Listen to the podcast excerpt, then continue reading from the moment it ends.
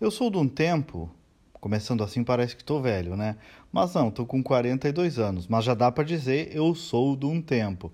Talvez muitos que me ouvem também sejam, em que sinônimo de sucesso profissional era passar num concurso público, fosse do Banco do Brasil ou para juiz, promotor, fiscal sanitário, escrivão, para o exército, enfim, fosse para o que fosse, o importante era ter a segurança de um salário eterno. Isso, em grande medida, ainda persiste em muitas famílias. Mas, com a chegada da tecnologia e a mudança dos tempos, esta, esta sacralidade quebrou um pouco em torno do emprego público.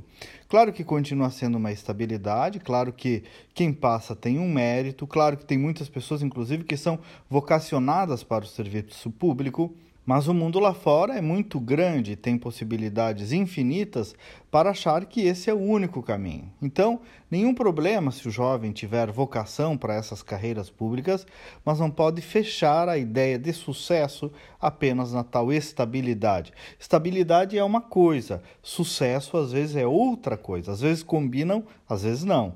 O empreendedorismo, por exemplo, que gera muita realização e sucesso, se baseia quase que numa antítese da estabilidade.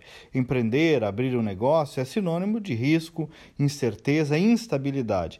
Claro que um plano de negócios bem feito e uma boa gestão mitigam tudo isso, mas mesmo assim é algo muito longe de qualquer calmaria. Empreender tem a ver com tentar, com decidir fazer, com pôr em execução, realizar, construir. É desafiador ao mesmo tempo em que é muito gratificante e muito difícil também, ainda mais num país como o Brasil, em que o sistema joga contra o empreendedor. Olha, eu tenho empresa desde 2005, então lá se vão 15 anos nesta lida. Muitos saltos, muitos sobressaltos, mas muita história para contar. A questão é não fechar a cabeça e nem a perspectiva das novas gerações apenas para uma possibilidade supostamente segura. E claro, também empreender não é para todo mundo, depende de vocação mas o mundo precisa dos empreendedores e as nossas mentes precisam estar abertas. Bom dia, boa semana e até amanhã.